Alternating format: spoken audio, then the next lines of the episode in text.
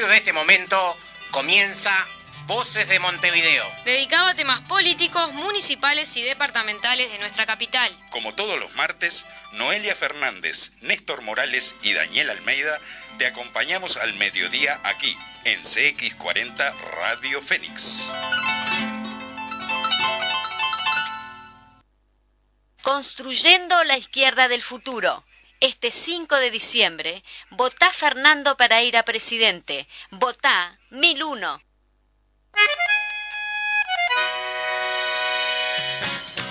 Audiencia de CX40, compañeros frente amplistas, comunistas de la departamental de Montevideo. Tengan ustedes muy buen mediodía, programa número 29 de Voces de Montevideo, que eh, comenzamos con un, un gran abrazo, una gran felicitación a la departamental del Partido Comunista del Uruguay, que realizó su conferencia departamental, que, bueno, fueron aprobados eh, muchos de los documentos, una muy buena discusión y también la nueva dirección departamental. Daniel, ¿qué tal? Buen día, ¿cómo estás? Buen mediodía, Néstor, ¿cómo están? ¿Qué tal la audiencia? Bueno, sí, eh, venimos de, un fin de semana de bastante trabajo, de bastante discusión en, en el marco de esta conferencia departamental de Montevideo del Partido Comunista de Uruguay y, bueno, con con trabajo en comisiones, con discusión de documentos y, como vos decías, con, con la elección de, de, la nueva dirección departamental del partido, ¿verdad? Sin lugar a dudas, bueno, una jornada que estuvo caracterizada por la presencia de muchos compañeros, eh, que es el, la culminación de la departamental de Montevideo de una serie eh, de reuniones eh, preparatorias hacia lo que fue la conferencia y que terminó allí en el Club Cordón el domingo más o menos a las, a las 19 horas se terminó de elegir la dirección departamental, bueno, pasó al frente el saludo de todos los compañeros y bueno, de esa manera culminamos una instancia más democrática de nuestro partido. Es así, eh, y bueno, que esto prosigue eh, con el Congreso, ¿verdad? Con el, próximo Congreso que se va a realizar en abril, del próximo año. Sí. Muy bien, comenzamos con las noticias, ¿te parece, Daniel? Bueno, dale. Eh, te cuento que eh, la Corte Electoral ya informó el plan de circuitos para las elecciones del BPS que se realizarán este 28 de noviembre. Eh, recordemos que se vota en tres órdenes, de trabajadores, jubilados y empresas, ¿verdad? Sí, ahí a mí me toca votar como empresario. ¿eh? Mirá, ¿cómo, cómo está? Sos el enemigo de clase. Ay, no, no se preocupe que nosotros los monotributistas estamos de este lado. Bien ahí. Eh, bueno, así que como les decíamos, entonces ya están en la página web de la Corte Electoral el padrón de circuitos donde nos toca votar a cada uno en, función de introducís ahí la serie, el número de la credencial y te, te dice en qué circuito te toca votar. Muy bien. Pereira, nos piden autocrítica aquellos que dejaron el Uruguay con un 40% de pobreza. El candidato a presidente del Frente Amplio dijo que el oficialismo pone palos todo el tiempo a Cose y Orsi, porque los ve como futuros presidenciables. Sí, parece que sí, que, están, están nerviosos. Digo, sí, los muchachos, la verdad que los últimos movimientos que han dado es que hay un nerviosismo total y que el referéndum los pone contra la cuerda, ¿no? Sí, sí, sí, es así. Bueno, y en ese marco entonces el Frente Amplio tuvo una intensa reunión de la militancia en Buenos Aires. Una delegación del Frente Amplio de Montevideo viajó el sábado a Buenos Aires para ponerse al día con las y los militantes del Frente Amplio que se encuentran en Argentina, así como organizar las elecciones internas frente amplistas en el vecino país. El Departamento 20 está en plena actividad y muy preocupados los compañeros por lo que se nos viene, ¿no? Las elecciones del Frente Amplio y también el, la posibilidad de derogar a través del referéndum los 135 artículos de la ley de urgente consideración. Como, como siempre, ¿no? Los compatriotas, las compatriotas que están en el exterior viviendo y palpitando todo lo que, lo que sucede acá en el país y, y organizándose para participar. Sin duda la departamental número 20. Y bueno, como parte de eso, la tarea central es anular los 135 artículos de la LUC. Con un acto en el Club Cordón, con la presencia de la intendenta Cose, comenzó la conferencia de Montevideo del PSU. Y también estuvo eh, nuestra invitada el día de hoy, que ya vamos generando expectativas. Sí, sí, sí, fue, fue, una de las invitadas centrales, este, donde nos dejó un mensaje muy, muy encendido. Muy claro. Sí, exactamente. Bueno, ya, ya vamos a, a decir de quién se trata. Montevideo, Plan ABC apoya más de 400 ollas y merenderos populares. A través de su plan de apoyo básico a la ciudadanía, ABC, la Intendencia continúa distribuyendo alimentos, elementos de cocina e higiene a ollas y merenderos populares de los barrios de Montevideo. Se informó desde la página web de la Intendencia, de, la Intendencia de Montevideo. Ahí va. Bueno, y una que no es de Montevideo, pero también importa, ¿verdad? Los ediles del Frente Amplio llevarían a la justicia contrato de la Intendencia de Paysandú con la Fundación A Ganar. Para la bancada del Frente Amplio, el contrato es completamente irregular y violatorio del orden jurídico. Paysandú, ¿eh? Sí, ¿Sabes qué me acuerdo? Me acuerdo de aquello de las casitas de Paysandú que después fueron... La casita del parque. La casita del parque, que después fueron este, beneficiados o premiados con un cargo en la Intendencia. Qué, raro, nunca pasa esto con, los partidos tradicionales, ¿no? El gobierno argentino pierde la mayoría en el Senado, en la ciudad autónoma de Buenos Aires y 14 provincias. El Frente de Todos ya no tendrá quórum propio en el Senado, al tiempo que la oposición avanzó y se entaló el libertarismo. Sí, eh, con, con, este personaje Milei. Sí, este, eh, sí, el, eh, Milei. Y la cuarta fuerza fue el Frente de los Socialistas de los Trabajadores, una organización de izquierda que, bueno, por ahí va a tener que definirse Alberto Fernández y ver con quién trata de buscar las alianzas que le permitan tener la mayoría en el Senado y, si bien ganó en diputados, o sea, tiene un voto más que la oposición, también va a tener que construir eh, esas mayorías que le permitan eh, desarrollar los dos años de gobierno que le quedan de la mejor manera, ¿no? Sí, sí, no cabe duda de que de todas formas esto fue un, revés importante, digo, para, para, el gobierno, ¿no? Sí, eh, pero una cuestión que los argentinos yo no, no termino de entender nunca. Votan a uno y no les sirve. Votan al otro y no les sirve. Hay que crear una alternativa real en donde, bueno, eh, el bloque social, por llamarlo de alguna manera, y político, se dé cuenta de a quién tienen que elegir. Sí, tal cual. Bueno, Néstor, ¿qué te parece entonces si, si ya vamos entrando al editorial de este programa número 29 de Voces de Montevideo? La verdad que te tengo que felicitar, Daniel. La prolijidad que tenés para darme cada una de las cosas es simplemente levantar una hojita y salir adelante. Vos sabés que yo te cuido, Néstor. Editorial del 16 de noviembre del año 2021, programa número 29. El pasado miércoles 10 se desarrolló el acto de apertura de nuestra conferencia departamental de Montevideo. Apertura que tuvo la presencia de nuestra intendenta Carolina Cose, entre otros y otras. Y también como invitada especial a Graciela Villar, candidata que la 1001 acompaña para las elecciones departamentales de nuestro Frente Amplio. Vale destacar que para Graciela la presidencia de la departamental es un desafío en el que es importante reflexionar ya que generalmente los temas de Montevideo y la departamental quedan relegados por los demás temas nacionales, planteando que en esta etapa histórica que vive nuestro pueblo, gobernado por la coalición de derecha, necesitamos activar nuestros músculos, entrar nuevamente en la micropolítica, entendiendo que el Frente Amplio tiene la obligación y el deber histórico de hacer política en el territorio. El logro que fue juntar las 800.000 firmas hoy nos pone frente a un nuevo desafío, ganar el referéndum. Y para Villar es fundamental continuar hablando de los con los y las vecinas, cara a cara, puerta a puerta, para explicar de qué van estos 135 artículos que, impulsados por este gobierno revisionista, representan un gran retroceso para la democracia y los derechos de las grandes mayorías de nuestro país. Salgamos a las calles entonces, es un momento fundamental de acumulación de fuerzas y Montevideo tiene en ello un papel relevante para la candidata Montevideo, que fue la primer capital de la región gobernada por el progresismo, marcó en su larga historia una línea de trabajo y de desarrollo de un programa progresista que abarcó a todo el departamento, pero todavía tiene muchas zonas con desigualdades territoriales y que hoy más que nunca se verán afectadas en virtud de una política económica que no contempla ni desembolsa ni en lo económico ni en lo social los apoyos necesarios para que estas vulnerabilidades no se sigan profundizando.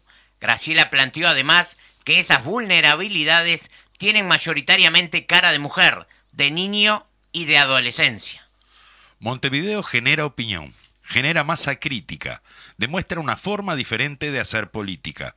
Graciela Villar es una militante y como tal defiende la militancia territorial y la importancia que tiene el tercer nivel de gobierno, encabezado por los municipios, sus consejos municipales y vecinales.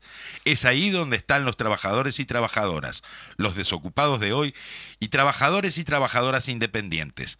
Es necesario hacer política, estar donde está la gente, donde se puede resumir, y estar juntos e insertos en las organizaciones sociales y sindicales. Nosotras y nosotros apoyamos este proceso que da vida a la profunda y cotidiana tarea de materializar el bloque social y político democrático radical de los cambios. Villar destacó también el rol de la juventud que sean parte de la construcción política, en espacios de la estructura discutiendo política, porque la juventud en la calle siempre está reivindicando el avance en democracia. Esos jóvenes tienen muchas coincidencias con nuestro proyecto.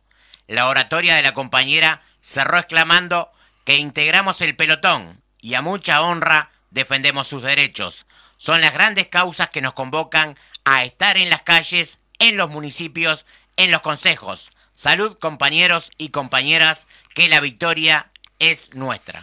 Bueno, y hasta ahí entonces en nuestro editorial del día de hoy y nos introduce directamente en la conversación que vamos a tener con nuestra invitada de lujo de hoy, que se trata nada más ni nada menos que de Graciela Villar, entonces la candidata a la presidencia departamental de Montevideo de nuestro Frente Amplio. ¿Qué tal Graciela? Buenos mediodías, bienvenida. Un gusto estar con ustedes y buenos mediodías para todos y todas que nos estén escuchando mientras que se almuerza, como lo hacía el viejo Enrique Rodríguez al mediodía. Yo me iba a la escuela almorzando con Enrique hablando de CX30, sin hacerle campaña. Salvando las distancias, además, ¿no? Salvando las distancias. Sobre todo de los conductores. Sí, sí, sí. bueno, Graciela, eh, una nueva tarea de militancia. Eh, todos los grupos que componen la departamental de Montevideo bueno, discutieron. Eh, nosotros, como 1001, teníamos la propuesta de acompañar a aquel que reuniera los mayores consensos. Y bueno, en este caso, eh, un, selecto grupo de, integrantes de, la departamental del Frente Amplio optaron porque tú fueras la candidata. Y bueno, en ese sentido, a trabajar por un departamento que a veces se confunde en las tareas del departamento con las tareas nacionales y que bueno, eh, nos pasa estas cosas por, por lo tanto, este, la idea es darle eh, una profundización a los temas de Montevideo. Exactamente. En primer lugar, agradecer a todos los que me están acompañando y respaldando esta candidatura, eh, que son múltiples este, desde el punto de vista sectorial y también de las bases, porque en realidad eh, fueron la coordinadora hoy y otras que pusieron mi nombre en el debate, y eso duplica la responsabilidad que como militante de todos los días este, tenemos que asumir porque es también una expresión de la urgente necesidad de, hacer la síntesis en política que unan la diversidad de posiciones en, un objetivo común, en una estrategia de mediano y largo plazo de la departamental de Montevideo. Y, y, eso es esencial. También porque se marca un hito histórico para la departamental y casi para todas las departamentales del país, donde la presencia de mujeres este, eh, propuestas como candidatas a las presidencias eh, marca un, nuevo escenario en la interna del Frente Amplio. Pero también porque es verdad que el debate interno por, el liderazgo de futuro del Frente Amplio Nacional y del Frente Amplio Departamental eh, tiene que estar necesariamente de cara a la realidad del país y a, a las grandes instancias y desafíos que tenemos hoy planteados. Si no, se invalidaría la candidatura.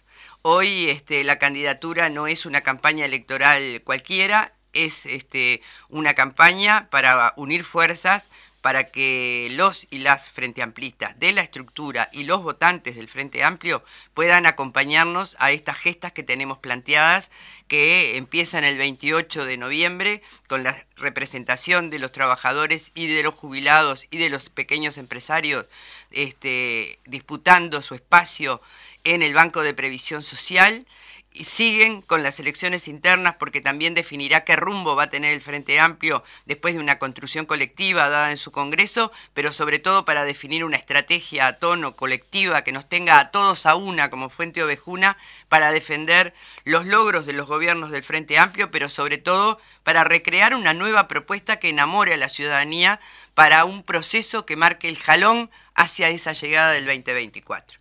Pero cada una de estas etapas este, son imprescindibles, cómo las demos, con qué talante de unidad, con qué convicción y cómo nos rodeemos de ciudadanía y, de gente en todas las áreas para poder abordar.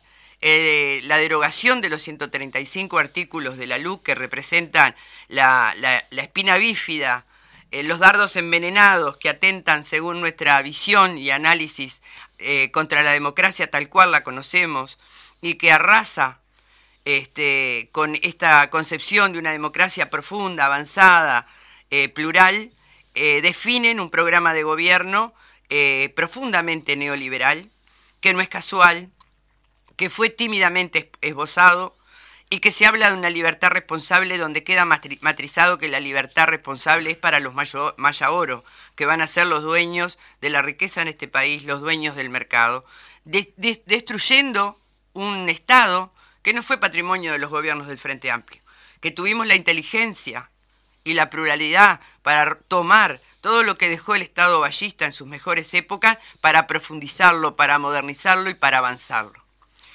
Y, Montevideo es relevante, porque como lo decíamos recién cuando leías el editorial, fue la primer, el primer departamento progresista en la región y en particular en, el país. Y en Montevideo es, este, producto de su macrocefalia, desde su fundación, el territorio más pequeño, y sin embargo acá se juega la política, la economía, la educación, todo tiene como centro, centro direccional Montevideo. Y Montevideo reúne a medio millón de uruguayos. Y vienen por Montevideo. Porque tener la capital del país es tener también el centro del poder político a nivel nacional. Y eso no es menor. Y nosotros entendemos que tenemos que retomar. Yo siempre estoy repitiendo dos conceptos que me parece fundamental. Esto tiene dos caras. Una es la resistencia. La resistencia a este modelo neoliberal que se quiere imponer a pesar de de la voluntad popular, a pesar de la situación generada en la pospandemia cuando el mundo entero está reviendo sus políticas. Sin embargo, acá no. Es una decisión política tomada a mediano y a largo plazo, con objetivo de permanencia. Y por otro lado, tenemos que rehacernos. Rehacernos después del Congreso, después de resuelta la autocrítica, rehacernos para volver nuevamente al territorio. Ahí donde se hace política. Montevideo, eh, la departamental de Montevideo queda opacada en sus funciones. Sin embargo, es la mesa política del departamento. Y en la mesa política de este departamento, que incide tanto, que tiene tantos votos en el plenario nacional, solamente como Montevideo, como todo el interior, es necesario que además del control del programa de gobierno 2025 de nuestro gobierno frente amplista en la capital, desarrollemos política en el territorio. No es con gestión que se sostienen los gobiernos. Si hay buena gestión, pero no hay política en el territorio, es imposible hacer una síntesis en la ciudadanía que pueda visibilizar que las acciones del gobierno de políticas públicas, como estábamos hablando hoy, del ABC, llegan porque hay un gobierno con una definición política que está resuelto a defender a los más vulnerables. Y eso lo tienen que hacer los militantes y las militantes frente amplistas ahí en el territorio. Pero no solamente en la estructura orgánica, lo tienen que hacer en todos los lugares donde están. Y yo hablo también de defender a la escuela pública a través de las comisiones de padre. Ahí tenemos que estar, porque la escuela pública va a ser profundamente dañada cuando se recortan los presupuestos, cuando se reducen los, comedores, cuando se pone alimentación de mala calidad para esos sectores, cuando se tiene el tupé de decir que no se les puede dar dos platos de comida porque se está trabajando en contra de la obesidad. Y eso es insultar la, inteligencia colectiva. Cuando un niño en una escuela de medios vulnerables, como es la zona oeste de Montevideo, pide repetir un plato, todos tenemos que saber que probablemente sea la única comida decente que ese muchacho va o esa muchacha va a comer en el día. Entonces, atender la alimentación, atender la educación, es atender la multifactorialidad de la pobreza, porque es educativa, es sanitaria, es habitacional. Y hablamos de que tiene cara de mujer, porque en general más del 50% de los que se vieron afectados ahora por la desocupación, estos 100.000 nuevos pobres, son mujeres, que además siempre tienden a tener los trabajos más precarizados, de mayor informalidad y tienen mayores dificultades para salir de la pobreza. Uno a la pobreza llega en avión, pero para salir de la pobreza lo hace en chancleta y en forma espinada. Y cuando tenés tres o cuatro muchachos a cargo, ahí las dificultades se multiplican por cien. Y eso el Frente Amplio lo tiene que tener como su eje. La defensa de las vulnerabilidades. Entender que en este proceso los problemas que ya había estructurales en el país y que no los habíamos totalmente resuelto, hoy van a profundizarse y se van a, agudizar. Y ahí tenemos que estar. Ahí están los frente amplistas, ayudando a la gente, garantizando que las políticas de la Intendencia dirigidas a esos sectores lleguen y aterricen correctamente, pero escuchando cuáles son las nuevas necesidades que tiene esa, población, que es parte natural de nuestro proyecto de transformación. Y ahí es donde vamos, y, ver a Montevideo como un departamento, no solo como la zona urbana. Pensar que Montevideo tiene un área rural que es profundamente productiva, que hay pequeños productores a donde no hemos llegado satisfactoriamente. Y ahí tenemos que llegar también. Entonces, cuando hablo de desigualdades territoriales, hablo también de ellos, que son productores familiares, que hacen un esfuerzo enorme por poder producir, por poder trabajar y vender sus productos. Bueno, generar en esos municipios áreas de, desarrollo, de desarrollo microeconómico, que permitan que esos municipios que tienen áreas rurales puedan integrar esa población con la otra, con la zona urbana. Y creo que ahí estaríamos generando como realmente acciones de política en el territorio que nos permitieran desarrollar nuevas alianzas. Hoy, si algo precisamos, eh, en, esta, en esta nueva eh, epopeya que nos hemos planteado, que es la derogación de los 135 artículos, nosotros necesitamos abrir los brazos y la cabeza porque precisamos muchas alianzas. Necesitamos que la sociedad entienda que no es una ceguera de la izquierda la derogación de estos artículos, que tienen que ver con quitarle la subvención a la garrafa de gas, que durante 15 años la pagamos 565 pesos y hoy sale 900 y eso afecta a cualquier ciudadano. ¿Qué tiene que ver con defender que la reforma de la seguridad social se tiene que hacer en un escenario de participación de los actores sociales, porque son los trabajadores en actividad que aportan el doble a esa seguridad social en contra de una patronal que aporta una mitad. Y ahí se juega la vida de muchos ciudadanos y ciudadanas. Desde que nacemos hasta que nos morimos, pasamos o tenemos un vínculo con el Banco de Previsión Social. Si algo desarrolló el Frente Amplio es un laboratorio de genética de primera generación, donde los niños y niñas nacidos tanto en el área privada como en el área pública tienen una toma de sangre que se hace en el talón para analizar y estudiar las enfermedades nuevas, las malformaciones genéticas y poder darle a través del Banco de Previsión Social un seguimiento y una atención por el resto de su vida. Eso es un pilar fundamental para el futuro del país y a veces la ciudadanía no lo sabe que hoy se esté discutiendo si las pensiones no contributivas, que son las que, las que son beneficiarias las viudas o los viudos, este, no son viables porque son muy costosas, está diciendo que hay una población que trabajó durante 40 o 50 años para dejar a su compañera o su compañero con un respaldo en la vejez, hoy están en discusión. Porque en el debe y el haber, cuando se maneja una empresa, uno el saldo le tiene que dar positivo. Pero como esto no es una empresa, es un banco de seguridad social que jugó un rol determinante durante la pandemia porque permitió que ese entramado de seguridad social evitara que miles de trabajadores y trabajadores cayeran en la pobreza más absoluta y además se quedaran sin cobertura de salud. Lo garantizó ese banco de previsión social. Pero de la caja militar ni hablamos. Entonces ahí nosotros decimos, nos están insultando. Si tenemos que analizar y discutir la previsión social en este país, tiene que ser en una mesa de diálogo donde todos los actores estemos y donde definamos cuáles son las prioridades. Desmantelar las políticas sociales del Banco de Seguridad Social, que tienen que ver con la atención a la discapacidad, que tienen que ver con las prótesis, que tienen que ver con la atención a los más vulnerables, y decir que todo eso tiene que pasar para el MIDES, cuando todos hoy somos testigos de que han desmantelado al MIDES de cabo a rabo, donde prácticamente no hay recursos, recursos más que para dádivas, porque no se están haciendo políticas realmente para reinsertar a esos hombres a mujeres en formación laboral para poder darles una perspectiva de futuro. Se están dando limosna. Y en esa limosna nosotros decimos se afecta la dignidad humana. Entonces, en este escenario, todas las batallas son de primer orden. Todas.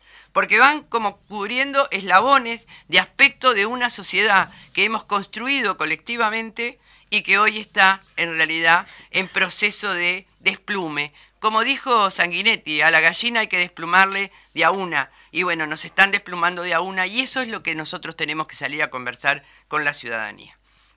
Son temas relevantes. Sin duda no, no son batallas aisladas, como vos decías, todo converge en un plan de acción, digo, no, no era casual que nosotros dijéramos antes de, las elecciones, digo, vienen por todo, eh, y, bueno, lo estamos viendo, ¿no? Eh, pero para eso, bueno, la, participación y la organización de, las y los frente amplistas, del pueblo en general, es fundamental para confrontar con eso, ¿verdad? Es esencial es esencial. Sin participación, sin informar a la gente, sin explicarle qué es lo que los tiempos que vendrán, cómo nos van a encontrar, estamos realmente eh, perdiendo nuestro tiempo.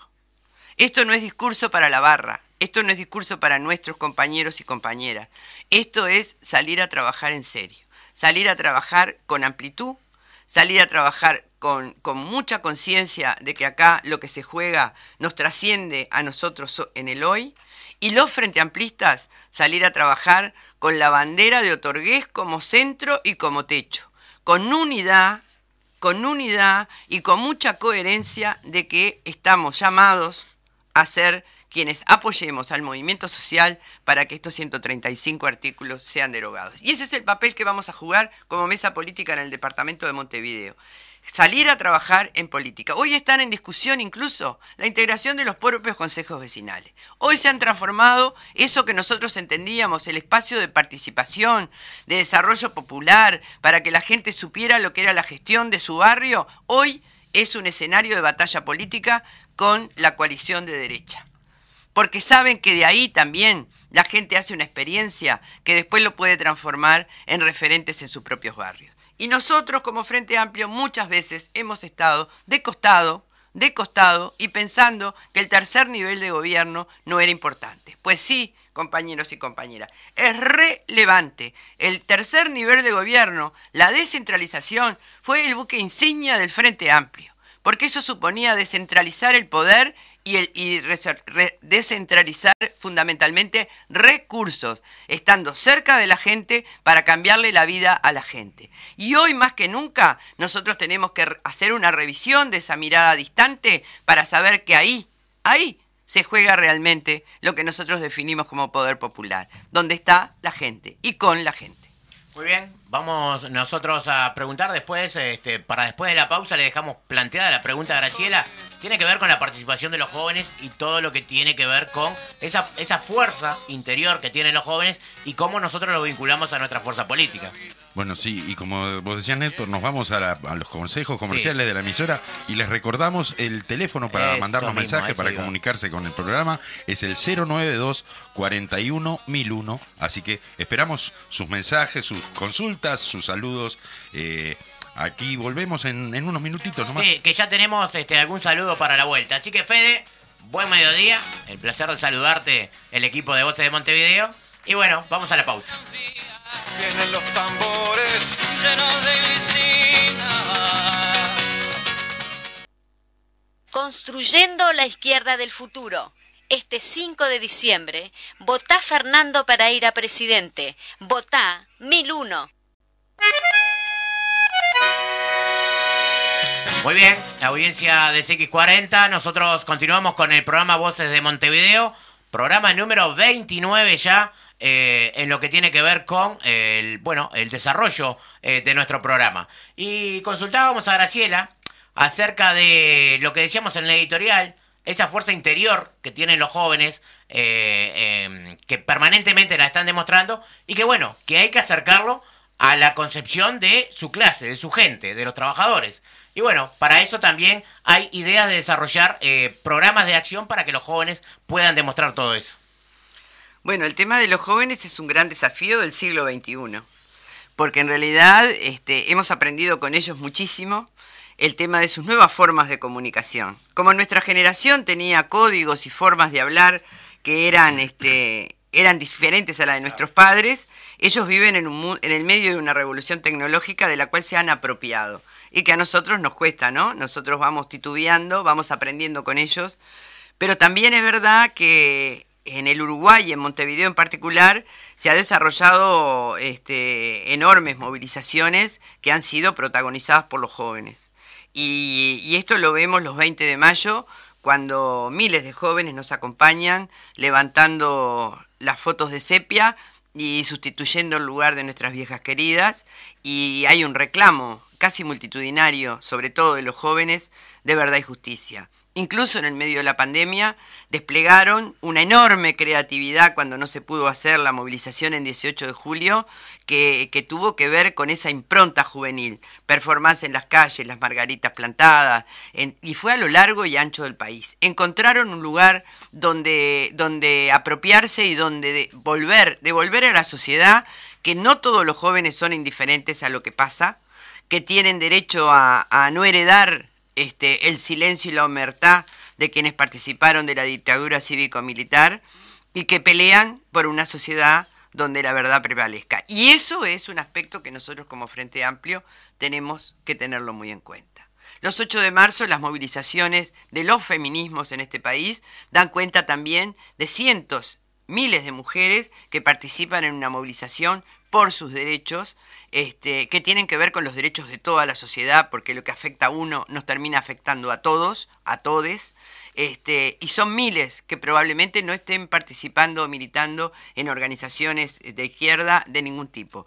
Y por otro lado, es la marcha de la diversidad donde vemos una correntada impresionante de participación que también no se da en otros eventos esas corrientes juveniles que han encontrado a través de temas específicos capacidad para organizarse, para movilizarse y mucha creatividad a la hora de ponerla en práctica, esa juventud es la que nosotros tenemos que convocar a conversar con ella. Convocar a conversar con ella, a ver cómo ven su participación en las transformaciones de esa sociedad por la que ellos buscan aspectos para, para pelear, pero que son parte de un todo, que tienen que ver en eso que, que que yo defino, aunque la, la palabra parezca de modé, en la construcción de la utopía del siglo XXI. Y es una construcción muy distinta a la que nosotros concebimos en otras décadas, pero que tiene que ver con que si ellos no participan, las transformaciones no van a ser a tono con las necesidades de una nueva sociedad. Y más allá de que somos una sociedad muy, muy este, envejecida, somos muchos veteranos, tenemos que aprender que los tiempos de ellos son distintos tenemos que aprender de ellos nuevas formas de comunicación. Nos tenemos que apropiar de la revolución tecnológica, porque la revolución tecnológica no es buena ni mala. El tema es quién la maneja y con qué fines. Y nosotros venimos muy de atrás como izquierda. Si hay un aspecto en que hemos fallado sustantivamente ha sido en cómo hemos comunicado incluso nuestros proyectos y nuestros logros a lo largo de 15 años. Entonces yo creo que ahí nosotros tenemos que abrir un gran debate eh, mi experiencia a nivel nacional este, fue preciosa, lo que adquirí, lo que conocí, lo que me di cuenta de lo que no sabíamos y cómo es muy fácil hacer política o hacer propuestas desde un ámbito cerrado o estrecho de un escritorio y después ir al territorio y sentir que esas maravillosas universidades tecnológicas eh, que son de primer mundo y que beneficiaban a hijos y a hijas de trabajadores rurales, de empleadas domésticas desarrollando carreras terciarias, no eran realmente algo que sentía el pueblo en su totalidad. Y ahí nos faltó ese vínculo de diálogo y de construcción. Pero qué logro haber descentralizado esa universidad. Ahora, en ese sentido hay una primer generación de hijos de trabajadores y de trabajadoras universitarios que marcan la punta de lanza para seguir trabajando en esa dirección. Las elecciones eh, universitarias dieron una pauta de una enorme participación que no se había dado en, los últimos años. Eso es muy bueno sobre todo porque la universidad está siendo atacada, recortada, eh, intentándola marginar este, y poniéndola en el mismo estatus que las universidades privadas, que tienen objetivos muy concretos desde el punto de vista del desarrollar determinado perfil de jóvenes este, para un futuro de libertad responsable y de libre mercado.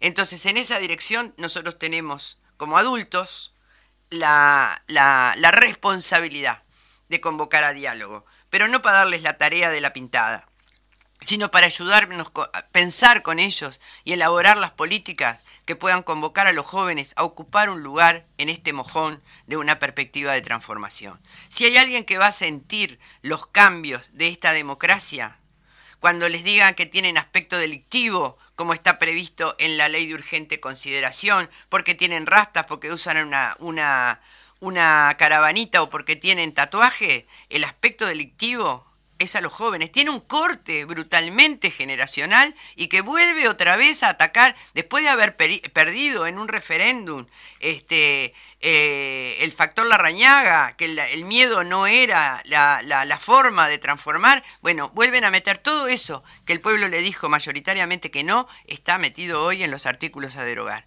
Pero el aspecto delictivo es de una subjetividad brutal el aspecto delictivo está condicionando a nuestros jóvenes a que tengan una apariencia que aún teniendo el pelo corto y usando el vaquerito planchado, pueden ser para quien lo ve alguien que tiene aspecto delictivo. Entonces eso me parece que los jóvenes lo tienen que saber, porque van a ser los primeros afectados. Que un muchacho pueda estar detenido en una comisaría durante cuatro horas sin que se convoque a la fiscal, eso está hablando de que hay una vulneración de los derechos de este país que está siendo, que está siendo amparado por esta ley de urgente consideración y afecta a los jóvenes. Es decir, no es solamente los temas de la educación y el desplazamiento de los docentes de los ámbitos donde se discute de educación, sino que tiene que ver con nuevamente pretender sancionar, castigar, punitivizar a los jóvenes y eso los jóvenes lo tienen que saber. Y por eso sé que nos van a acompañar, como nos acompañaron en la recolección de firmas.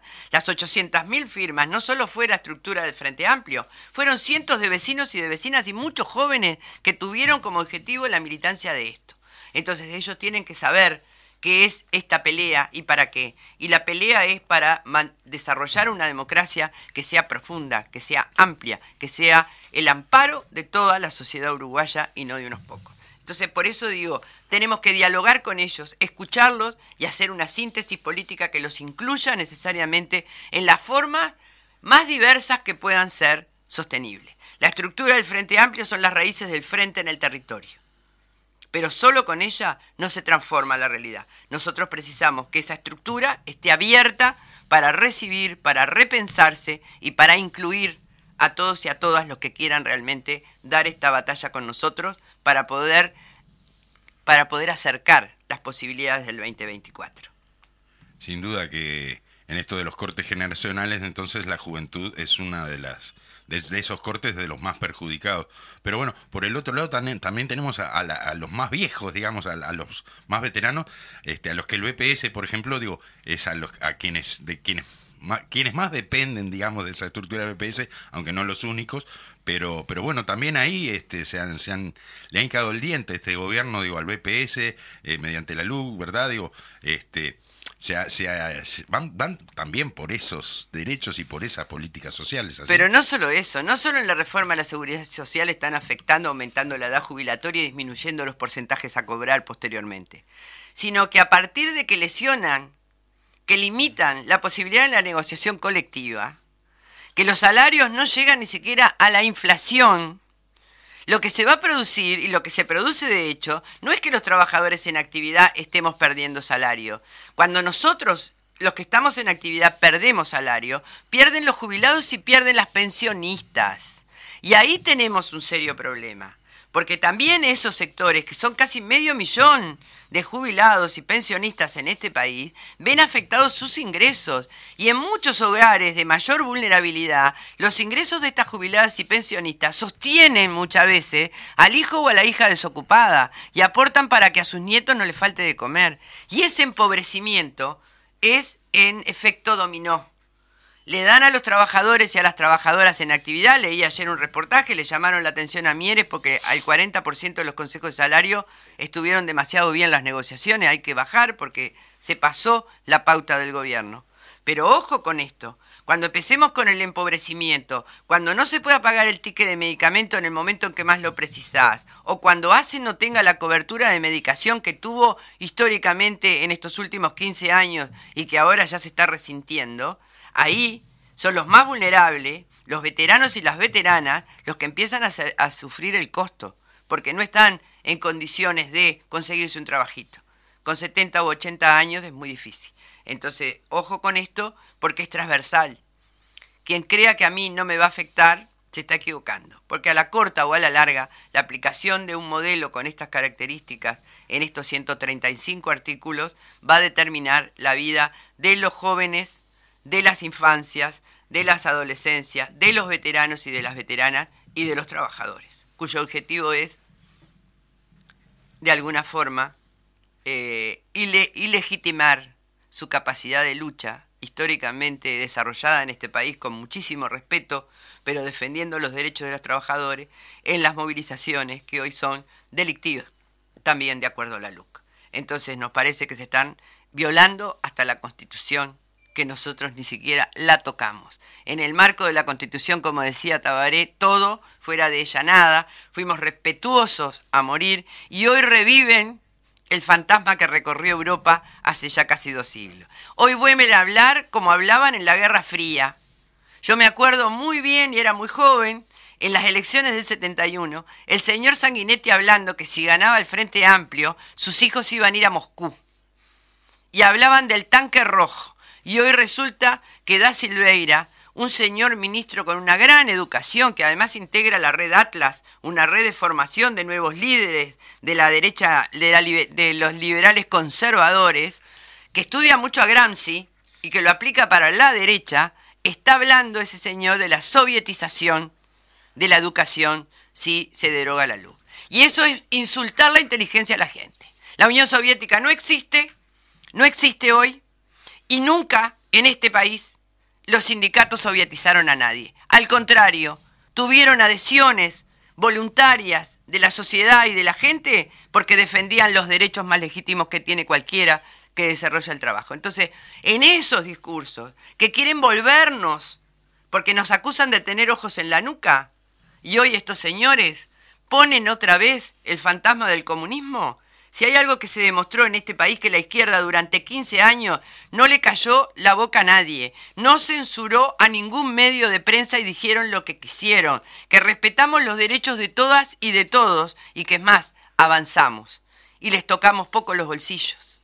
Y aún tocándoles poco los bolsillos, distribuimos de la mejor forma posible. Si hay algo que fue una política netamente distributiva en este país, fueron los consejos de salario. Y hoy que las patronales del agro, que nunca, nunca embolsaron más plata que en los gobiernos del Frente Amplio y ahora con la pandemia son los empresarios que más dinero están acumulando, que planteen que hay que conseguir una categoría por debajo de la del peón rural o poder negociar por el 70% del sueldo. Entonces esas cosas las tenemos que salir a decir. las tenemos que salir a decir. La cuestión sigue siendo entre oligarquía y pueblo. Aquella tan maniatada frase que hoy en los hechos se demuestra que es así. Graciela, la convocatoria a los militantes frente amplistas a votar en las elecciones del 5 es fundamental, ¿verdad? La, convocatoria a los, a los, a los y a las frente amplistas es participar el 5 de diciembre porque es muy importante que la conducción que emerja de esta elección interna del Frente Amplio cuente con un gran respaldo de sus afiliados y de sus no afiliados, porque eso se puede hacer la afiliación simultánea, porque seremos y serán los y las compañeras que abordemos esta tarea, los interlocutores válidos en esta mesa que nosotros tenemos que poner y sentar a la oposición para, para no sentar a la oposición, sentar al gobierno para discutir que este Frente Amplio, que representa casi el 50% de la población, tiene propuestas para no seguir hundiendo a nuestro país. Y eso es muy importante.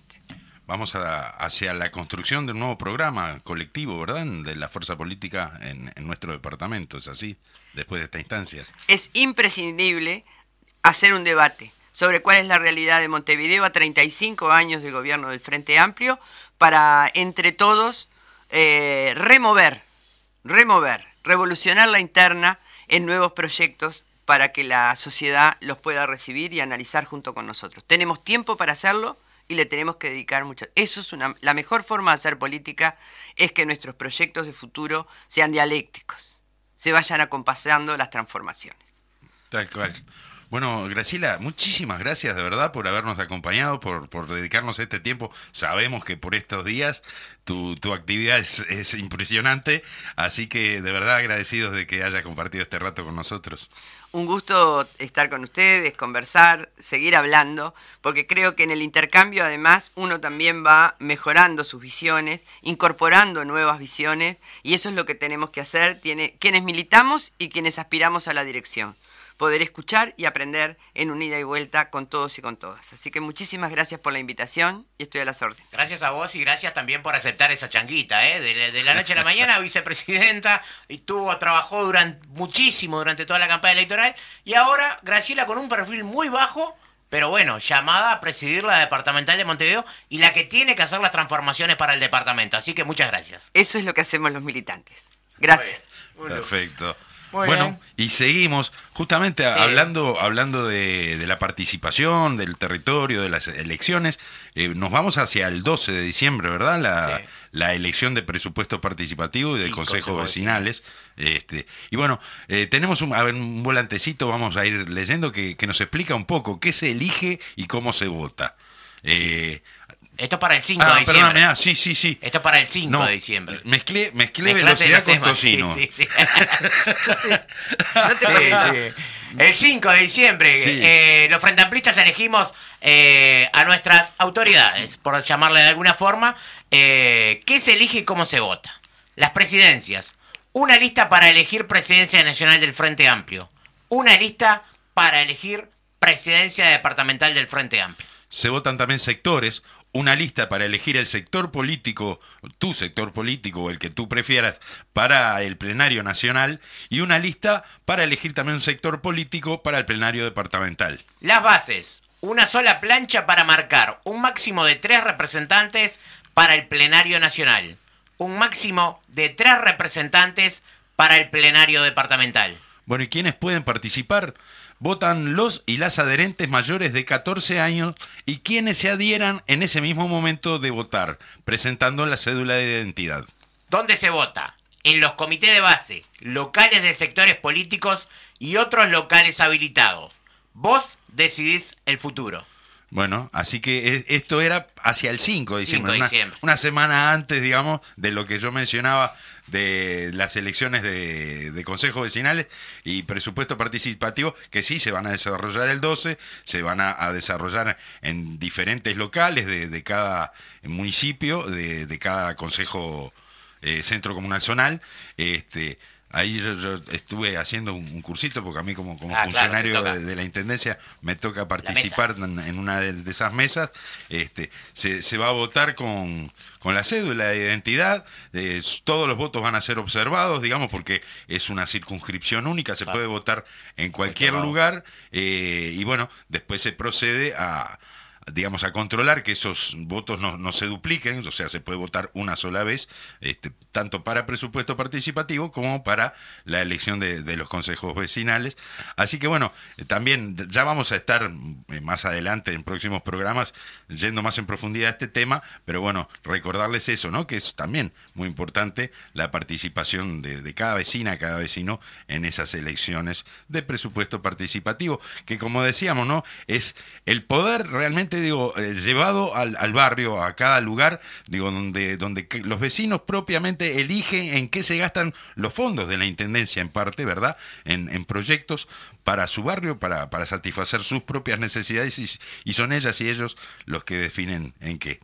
Así que, bueno, eso por un lado. Para el, el 12 entonces vamos a tener invitados en el programa que nos cuenten un poquito a ver cómo eh, se está preparando y bueno, este, cómo cada municipio prepara eh, su propio presupuesto participativo, ¿verdad? Seguramente que sí. Tengo saludos, Daniel. Dale. Mira, primero, bueno, para el querido compañero Artín, que está en el taller central eh, del partido, el abrazo eh, vaya para él, que siempre, siempre al mediodía, los lunes, martes, miércoles, jueves y viernes, cuando eh, el partido tiene sus audiciones, está eh, con la radio allí sintonizada. Y Mientras, también... mientras trabaja, bueno, aclaremos, Sí, sí, ¿no? O sea, sí. Así que bueno, un abrazo para Artín, para, para todos los, los camaradas de allá del, del taller de propaganda del- del partido. Y saludo, buenos días, como siempre, muy bueno el programa hoy, con tan grata invitada.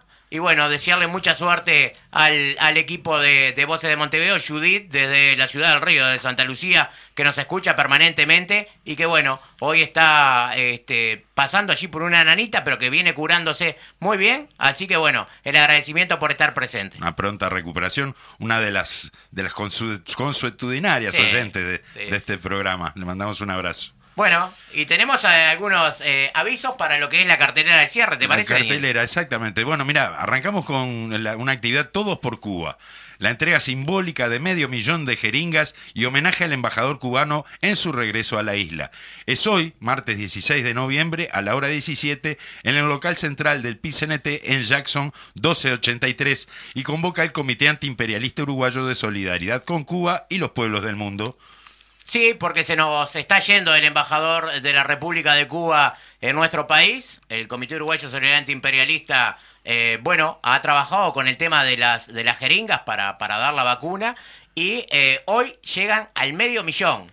Hasta el día de hoy, hasta las 17 y 30 horas, hasta las 17 horas que cierra el banco, va a estar a abierta la cuenta del Banco República, la eh, 11 23 23 42 para eh, que los uruguayos, bueno, que quieramos colaborar con la isla, eh, precisamente eh, por el envío de jeringas, el embajador se va y ya lleva este, todo, todo, bueno, todas las cuestiones para que esas vacunas se entreguen en la República de Cuba. Bueno, así que es un poco un jalón en esta campaña que en, en su momento vinimos recordándoles a la audiencia este, en, esta, en esta entrega simbólica de medio millón nada menos que de jeringas para bueno llevar adelante el programa de, de Y vacunación. ya que estamos con Cuba y que, bueno, eh, todo lo que ha significado el embate eh, de la derecha eh, manejada por el imperialismo yanqui, bueno, este, vamos a escuchar las palabras eh, del presidente de la República de Cuba, Miguel Mario Díaz Canel Bermúdez, que eh, hace referencia a un aspecto esencial que hoy la sociedad cubana está en pleno debate. Vamos a escuchar, Fede. Nuestra divisa es la paz. Está planteado por el general de ejército hace dos congresos del partido que la paz, junto a la batalla ideológica y la batalla económica, son nuestras prioridades. La paz y la seguridad ciudadana son baluartes que nos distinguen en un entorno mundial que cada vez es más agresivo y que cada vez es más inseguro. Y por lo tanto nosotros, eh, como parte de ese futuro, cuidaremos la paz como cuidamos a nuestros hijos. En paz hemos logrado las primeras vacunas latinoamericanas. En paz hemos inmunizado casi al 100% de nuestra población, incluyendo a nuestros niños y niñas. En paz las escuelas funcionan y en paz iniciaremos el día 15 otra etapa del curso escolar. En paz nuestra economía se recuperará. En paz continuaremos avanzando con nuestra estrategia económica y social. Tranquilos, atentos y seguros. En paz, en el presente y en el futuro, Cuba vive y vivirá. Muy bien, escuchando a De Buena Fe y las palabras del presidente de la República de Cuba. Bueno, el apretado abrazo a todo el pueblo cubano que por estas horas sufre el embate ¿eh? de- del imperialismo yanqui acompañado por, por las derechas eh, de nuestros países. Y que bueno, ayer eh, fue una jornada muy especial. Retornó el turismo a Cuba, después de mucho tiempo retornó el turismo a Cuba. Y los niños comenzaron, los pioneros comenzaron con eh, su año lectivo escolar presencial. Porque hasta, hasta eh, la semana pasada, bueno, fueron eh, prácticamente virtuales las clases que se daban en la República de Cuba. Hoy ya los niños están en, lo- en las escuelas, bueno, presencial, cara a cara con la maestra. retomando un poco la, la- la- la vieja normalidad, digamos, Claro. este, en contraposición a lo que se hablaba de nueva normalidad. Así que bueno, el, fraternal abrazo, como siempre, a la revolución y al pueblo cubano. Eh, seguimos con la cartelera, Néstor, ¿te parece? Dale.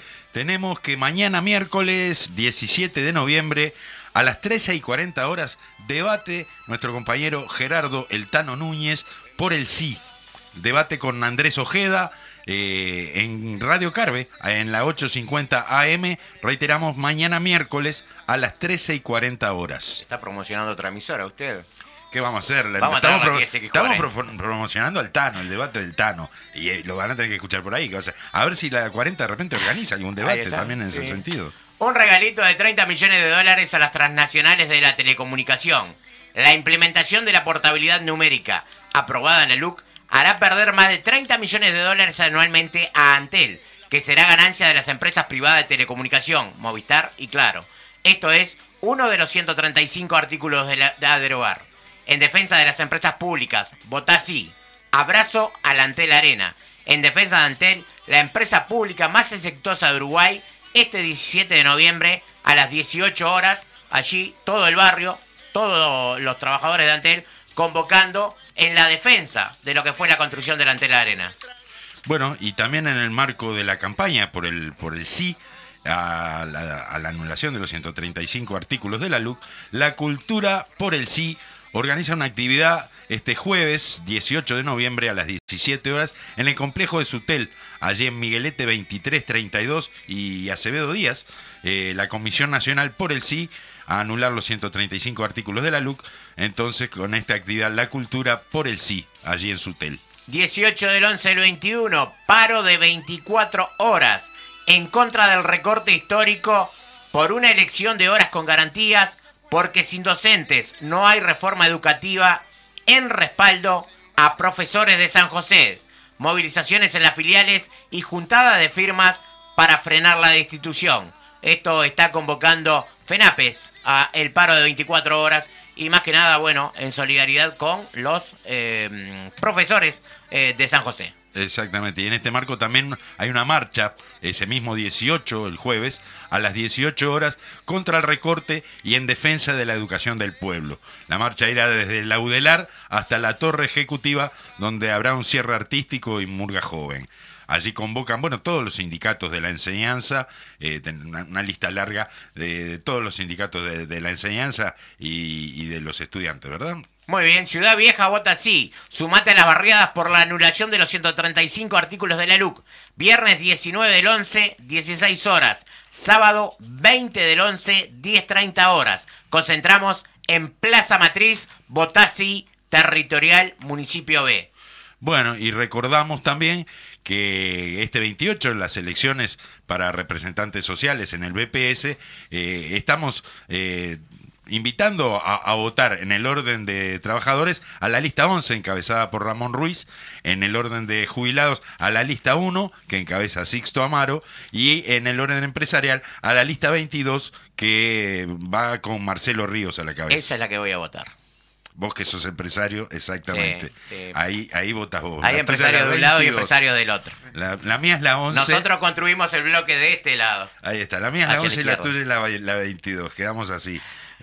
Muy bien amigos, de esta manera estamos poniendo punto final a el programa Voces de Montevideo, programa número 29, el agradecimiento enorme para el Fede Lima que está en, en controles eh, de la emisora. Y bueno, Daniel, nos estamos reencontrando el próximo día martes. Exactamente, el martes que viene, esperando que hoy nuevamente el programa haya sido de vuestro agrado. Los esperamos el martes a las 12 aquí en CX40 Radio Fénix.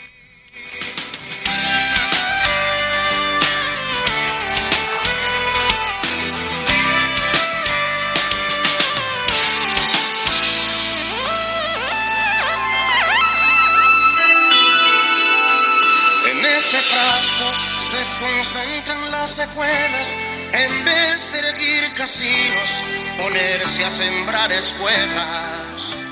En este bulbo, con evidencias de otra edad, responde esta tierra libre. ¿Qué patria es humanidad en este envase? Hay desvelos sobre cargas de estrellas hoy encendidas por aquel sol de luz larga. En esta dosis están la fe y la fuerza de un país.